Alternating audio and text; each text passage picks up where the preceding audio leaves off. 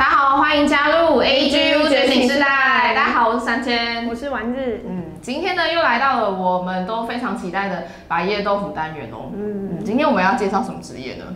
今晚我觉得想要来点人生的探讨，人生的探讨，心理的心理的解锁，想解开你的心房。好害羞，好，没关系。那我们今天呢，就是请到两位的呃，就是工作者来接受我们的访问。那话不多说，我们就赶快欢迎他们，小邱跟 Ken。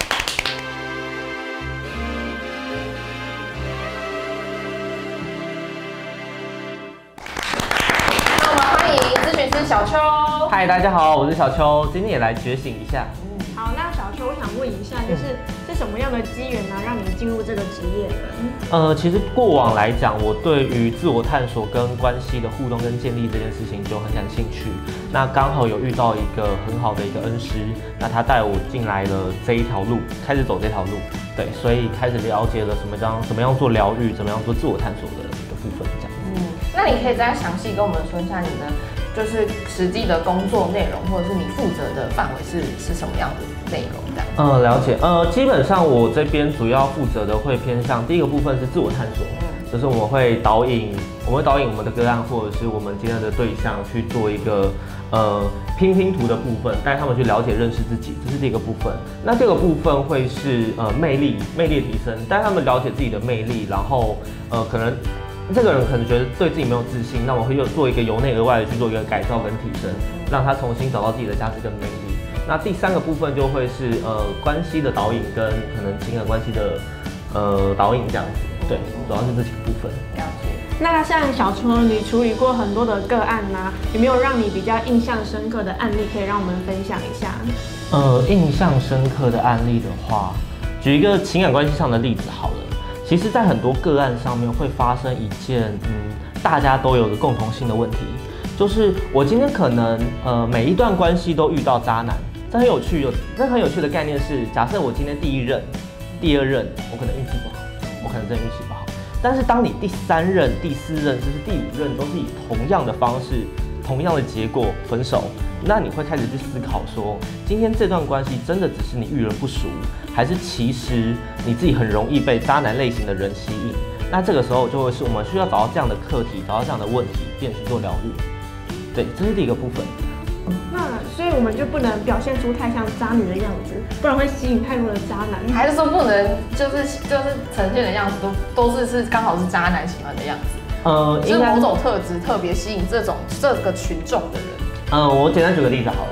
今天呃，渣男的样子很大多数会呈现出一个，他们是需要被拯救的感觉。哦、uh,，OK，哦，他们是需要被拯救的感觉。当我今天假设我今天是一个女生，嗯，那。我因为我某些课题导致说，我今天需要借由我去拯救别人，或者我对别人付出来去证明自己的价值。那很好，我看到了渣男这个群体，我觉得他们是需要被拯救的。我觉得他们其实也可以好好的，所以呢，我就无私的去对他们奉献，对他们付出。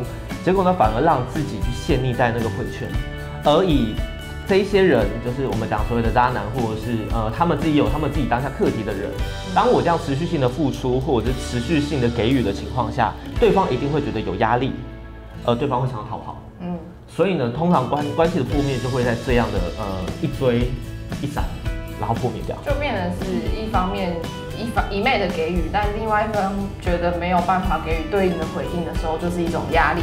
对，因为关系中永远它都会处于一个我们讲施与受的平衡。我永远是给予者，但我永远也是接受的那一方。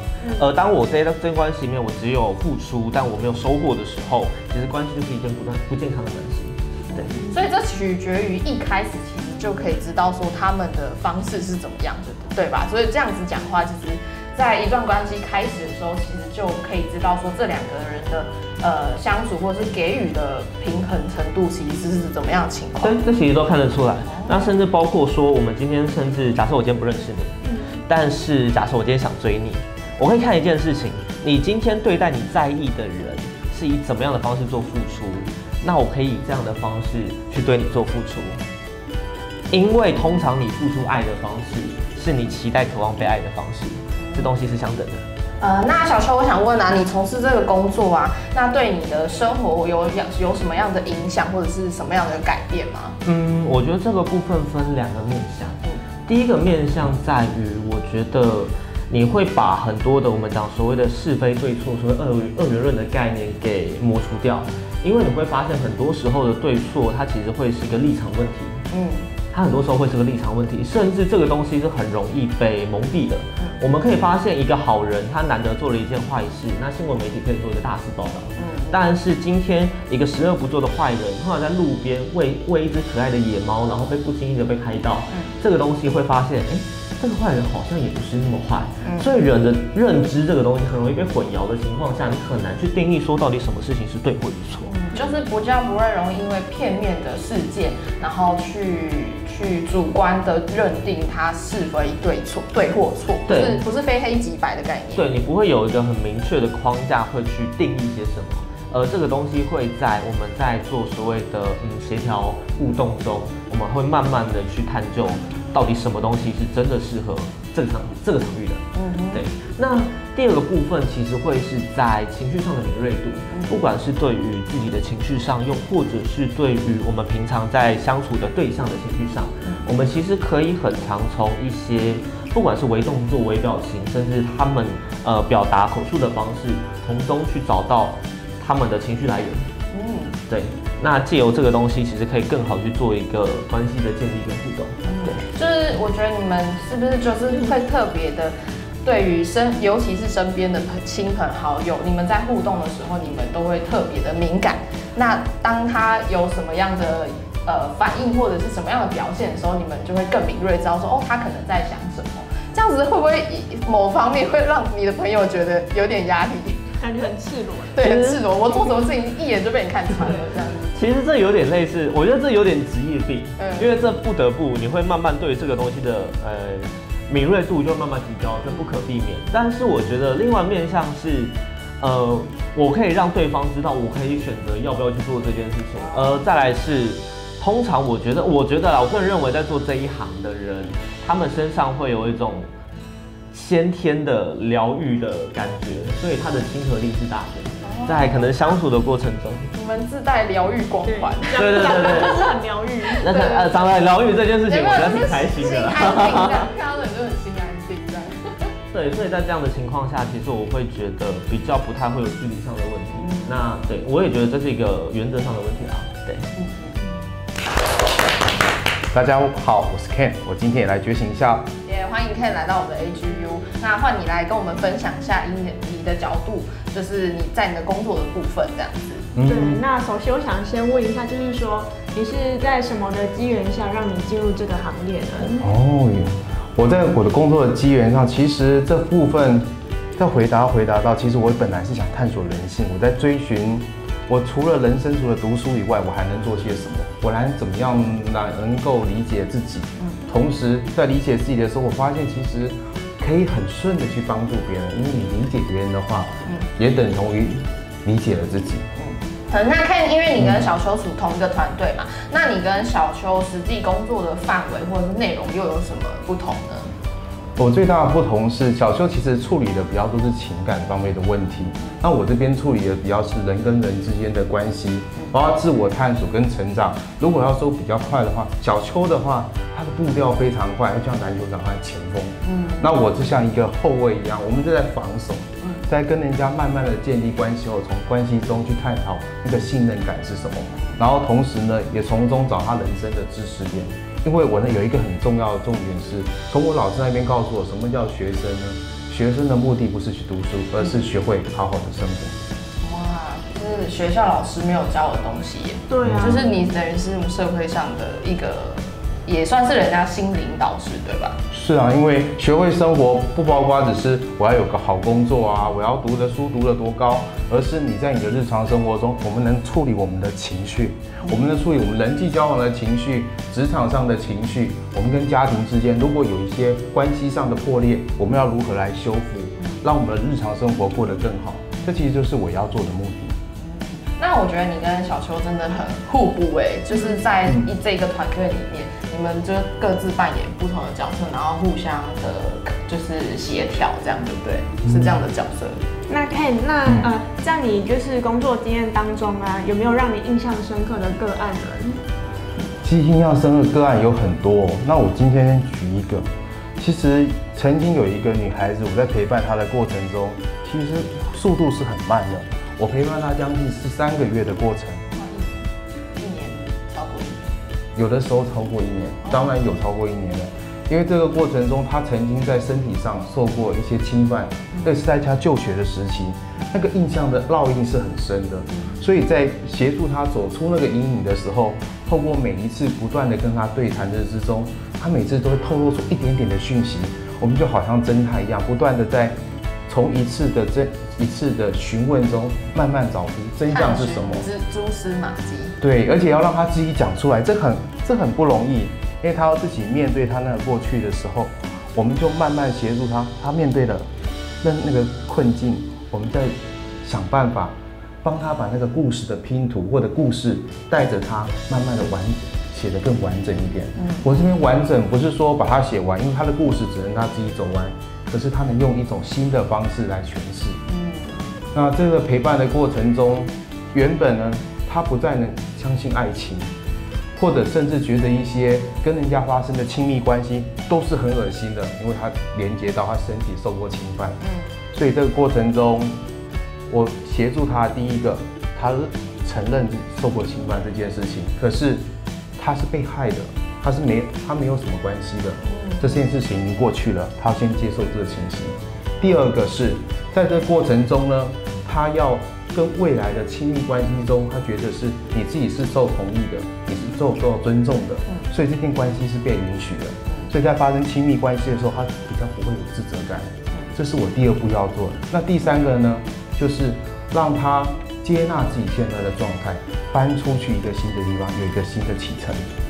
那个个案就是我谈很久的个案，嗯，这是最印象深刻的部分。对，所以就像你讲的所谓拼图，我觉得这样听起来很像是跟他一起重塑他生命中发生的故事。嗯，那因为就像你讲，他在成长过程当中有这样的印记，对吧？这是所谓的印记，他已经发生过，所以他之后遇到了一些可能想要更进一步的关系的建立的时候，他就会有一些。就是潜意识的觉得说，哦，这是他不应，他做了坏事，这样的，对，是这样，就是重新让他解释他已经发生过的事情，在他心里面重新做故事的阐述，这样解释对吧？对，你说的很正确，其实就像是他脑袋里有一个自动导航系统，只要发生了什么事，他脑袋已经自动导航，那么那个当初的目的地或者那个想法会再现，就好。就好比说，那个痛苦虽然已经过去了，但是只要他想到那个痛苦，就好像现在才又发生了一次一样。就一个触动键哦，我想到了，然后就马上联想到。没错，就是这个情形。那他现在真的是已经完全 OK 了吗？已经就是他可以接受这件事情。嗯。然后接受这件事情之后，他觉得我可以去找新的关系，他不会再去觉得过去过去那段关系让他觉得那是他人生最黑暗的。他让他变成人生的经历，让过去变成过去。啊、呃，那 Ken，我想要另外再问啊，那从事这个工作啊，对你自己有或者是生活有什么样的影响或是改变吗？其实最大影响跟改变是，我过去曾经是一个非常富有正义感的人，就是好像什么社会案件啊，或者是一些社会社会的一些事情，我情绪非常容易被牵动。嗯，那一我我又会写文章，我就发一篇文章就几千个字。所以，但是常常会觉得有点失落感。嗯，为什么？因为这些失落感是你达你达不到那件事情，你总是想要干涉别人。哦，就是你看到的事件，你很想要帮他发生，或者是做一些付出，嗯，但是你无力改变这件事情。因为后来呢，我慢慢的改变是一个人没办法去控制另外一个人，所以面对一些你没办法操控的事情。除了刚刚我们一直提到的是，我们要承认你自己的无力感，你那个没办法操控那个不确定感。那其实第二个就就是呢，其实了解了这个之后，我们去接受那个不确定的感觉。这不确定的感觉很重要的是，因为生活本来就是不确定的，我们永远都想知道未来会发生什么事，可是我们永远抓不到所以世事难料。了解这个世事难料的时候，很多事情你都可以放得宽心一点。就是理解之后就不会这么的纠结。对，就像是一个想法的改改变，想法的改变就好像是峰回路转一样，那你整个世界的心念就打开了。那我有个问题想要问小邱跟 Ken，就是大家都知道最近因为社会案件，就是自杀事件很多嘛，那你们有没有什么想要对，就是呃大家说，就是说对于你想要安慰对方的话，我们也可以有一些什么样的做法？了解，呃。这部分其实我想先讲，就是在讲说如何做安慰跟陪伴之前，想要先呃定调一件事情，在于说我们在给予陪伴与安慰的时候，我们得要先去认清楚自己的界限与能力范围在哪里。当我们认清楚这件事情，我们才不会让自己也受伤。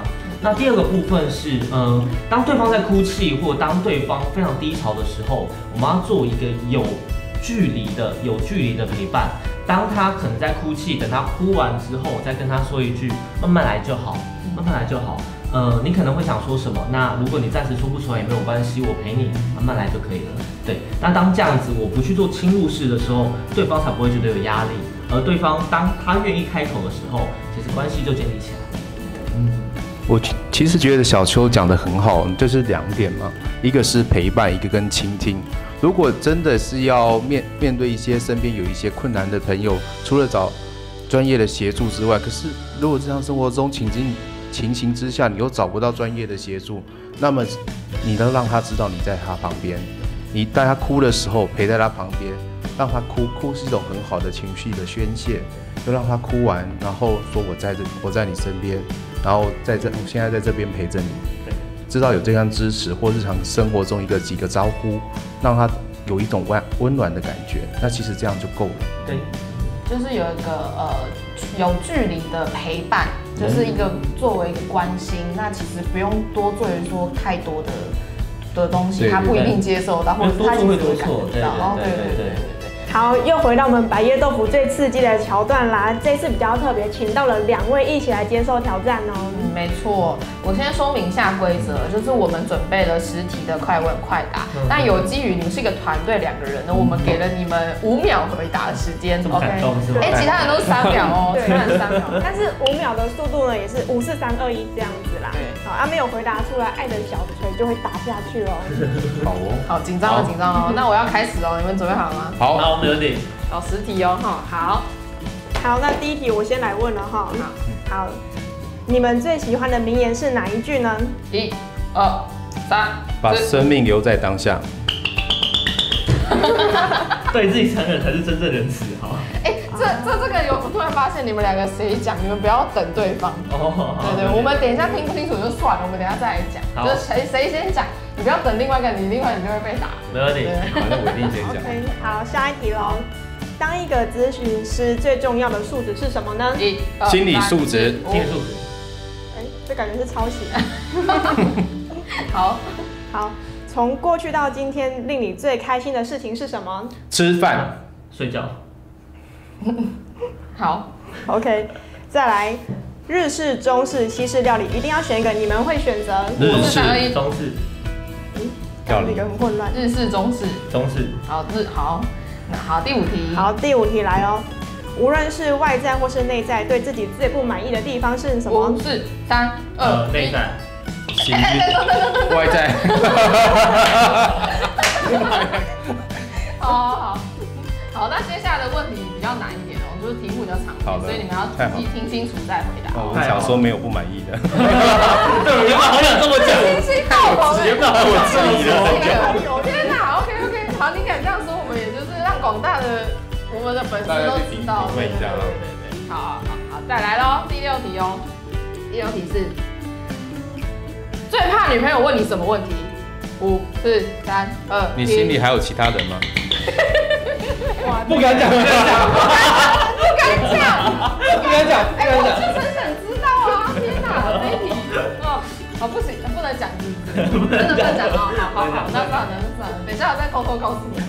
我也好想知道。好，第七题，啊，你认为世界上什么东西是可以超越金钱物质，影响人类、帮助人类的是什么？哎，内心，人生必可贵的经验。好。